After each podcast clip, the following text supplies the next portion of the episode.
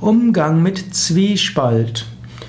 Vielleicht ist in deiner Umgebung jemand, der ist zwiegespalten, was er tun soll. Und vielleicht willst du ihm helfen oder vielleicht fragt er sich sogar. Manchmal hilft es, bewusst zu sagen, ja, ich bin in einer Zwickmühle. Auf der einen Seite ist das wichtig, auf der anderen das. Und manchmal kannst du jemandem auch raten, ja, drücke das gegenüber dem anderen aus. Es hilft, wenn du deinen inneren Zwiespalt auch einem anderen mitteilst. Hm, wenn du nicht weißt, was zu tun ist, ist es manchmal gut, das offen zu sagen. Das kannst du auch jemand anders raten. Und manchmal hilft es dem Menschen, der zwiegespalten ist, einfach zuzuhören.